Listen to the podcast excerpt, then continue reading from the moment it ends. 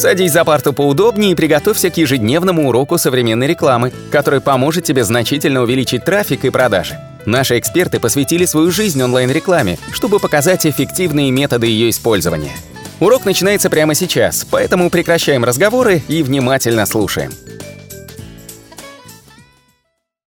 Всем привет! Вы снова на канале SEO Quick и мы говорим по поводу того, как прошел недавний апдейт, э, январский апдейт Google 2020 и как он покосил сайты. Я нашел статейку сначала на SEO News.ru, собственно, потом перешел на первоисточник и хотел бы, собственно, познакомить вас с результатами первоисточника.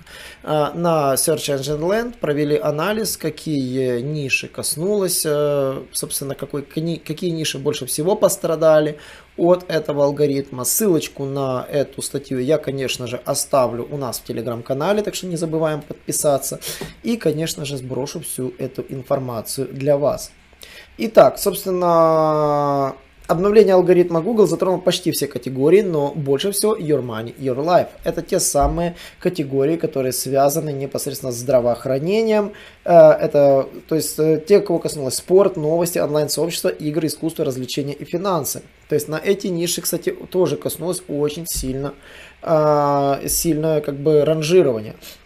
Также сообщили, что домены Германия Life это здравоохранение, медицина, тоже были очень сильно затронуты. Также, если вы изучите полностью первоисточник, вы увидите, что часть сайтов очень сильно поднялась, в то время как другие прилично просели. Собственно, а, что же делать, если ваш сайт пострадал от подобного апдейта? В первую очередь скажите, пострадали ли вы? Хотелось бы услышать, если вы пострадали, напишите мне в комментариях, либо нам в телеграм-канале ссылочку на свой сайт и скажите, собственно, коснулось ли вас январское падение трафика. Увидели ли вы серьезную просадку по позициям. И самое забавное, действительно, я бы хотел рассмотреть чек-лист, а как правильно исправить свой сайт. И самое забавное, что Google говорит прямым текстом. Не стоит обращать внимание, что типа если вы просели по этому январскому апдейту, это не значит, что с вашим сайтом что-то не так. Это не значит, что там где-то SEOшник нагрешил, где-то что-то не так там у вас с ресурсом. Это значит, что Google э, выбрал другие ресурсы выше, чем ваш. То есть он отранжировал ваш ресурс выше. Это значит, что с вашим сайтом действительно не так, потому что он проигрывает после недавнего апдейта непосредственно конкурентов. Поэтому в первую очередь, на что бы я бы обратил внимание, это я бы начал штудировать такую вещь, как руководство аксессоров – и непосредственно изучил бы его полностью. Руководство для аксессоров. Это то самое руководство, по которому а, пользователи, точнее сотрудники Гугла определяют, какая страничка является лучше, чем какая-то либо другая, связанная с вашим конкуренцией. Поэтому я собрал простой чек-лист, который мы сейчас озвучим, э, который следует, нашел его, кстати, в сети, поблагодарю SEO News.ru, и этот чек-лист теперь будет у меня непосредственно постоянным, и вот сейчас мы его пройдемся. Какие, собственно, вопросы по качеству контента следует задавать теперь, если вы пострадали? Содержит ли ваш контент оригинальную информацию, отчеты, исследования или анализы? Или является попросту перепечаткой? Во-вторых, э, является ли контент полностью раскрывать описанную тему? То есть э, полностью ли соответствует раскрытая тема заголовку или всего лишь частично? В-третьих, если на сайте не очевидна информация, полученная в ходе анализа или исследования – то есть обязательно, то есть ее нужно выделить. Если ресурс берет контент с других сайтов, вы переписываете или добавляете что-то от себя. Я говорил попросту по много чего по поводу цитирования, что разрешается цитировать не более 30% от первого источника, а также следует учитывать, что вы цитируете не более 30% от того, что вы взяли. То есть если вы взяли, берете, цитируете материал, не цитируйте его полностью. Это во-первых. Также не забываем про ссылочку на первоисточник. Если вы берете, то есть э, заголовок и title суммирует информацию, заданную в тексте или нет. Да, очень важно отделять заголовок и SEO title. Они должны дополнять друг друга. В заголовке title нет ли преувеличения или кликбейта шокирующей информации. Это скорее будет минус, чем плюс, если вы будете использовать эту технику.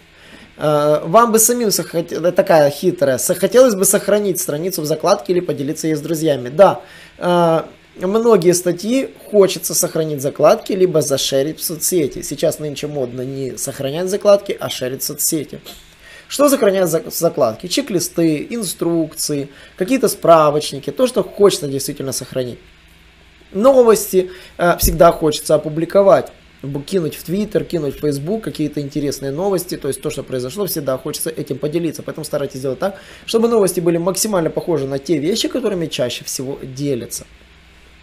Конечно же, следующий вопрос это по поводу экспертности. То, что рекомендуется. В любой нормальной SEO-компании должен быть редактор.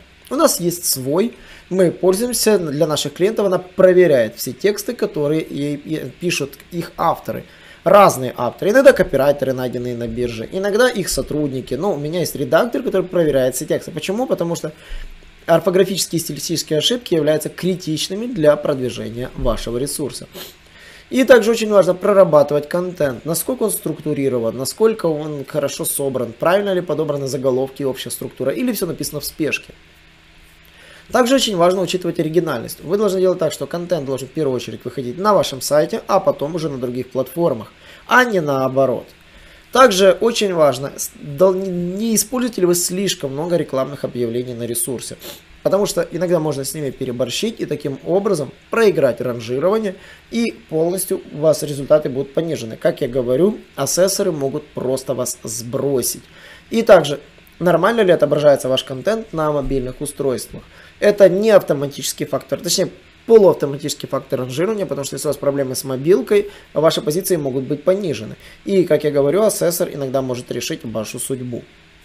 Ну и, соответственно, всегда проводите сравнение. Сравнивайте с другими страницами в поиске по нужному ключевому запросу. Если вам SEOшник собрал семантику, и вы с ней согласились, вбейте этот ключ в поиске и не смотрите на себя любимого, а сравните тех, кто в топе. И не ругайте SEOшника, если он говорит, что я не могу вас продвинуть, потому что ну, ваш сайт устаревший, вы его не меняете. Изучайте конкурентов, смотрите, что сидит в топе по этому ключу, для этого у нас есть удобный скрипт, мы уже про него много раз говорили. Вы можете вбить любой запрос, допустим, SEO там, э, там возьмем любой запрос, давайте, собственно, чек-лист по раскрутке. Чек-лист по раскрутке. Вот мы берем этот запрос, берем выдачу, и по этому скрипту мы можем посмотреть все сайты, которые ранжируются по нему. И вот, как мы видим, огромное количество чек-листов, которые можно все сохранить. И, конечно же, потом а, добавить себе на ресурс. А, эти чек-листы, у нас этот скрипт, э, он есть а, на нашем фейсбуке. Мы его обсуждали в ряде вебинаров, поэтому, если вы нас слушаете, вы можете обязательно сходить к нам на наш YouTube канал, посмотреть недавний вебинар. Ссылочка на скрипт есть в закрепленном комментарии. Вот.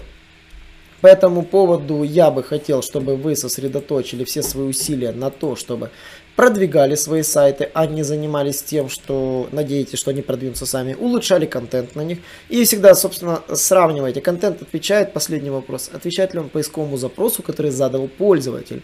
Или он просто, вы взяли заголовок, описание, и на этом, как говорится, все закончилось. Очень важно, чтобы запрос соответствовал не только вашему тайтлу и заголовку, который вы с SEOшником сварили в табличке, а также соответствовал конечной странице. Не написанному тексту, а конечной странице в целом. На сегодня все. Этот простой чек-лист вы можете забрать прямо из этого подкаста. Ссылочка будет в описании на, на скрипт, если вы вдруг будете его искать. А, подкаст можно будет найти на YouTube, если вы нас слушаете сейчас в аудио. Можно найти, найти эту ссылочку. Также я буду дублировать всю информацию в телеграм-канале. Обязательно не забываем на него подписаться. Также ставим лайки на этому видео. Не забываем подписываться и до новых встреч. Наш урок закончился, а у тебя есть домашнее задание – применить полученные рекомендации для получения трафика и достижения успеха, о котором ты, несомненно, мечтал. Не забывай подписываться на наши аудиоподкасты и оценивать уроки. Также пиши комментарии и задавай множество вопросов, на которые ты обязательно получишь ответы. Увидимся в классе завтра с новыми современными рекомендациями.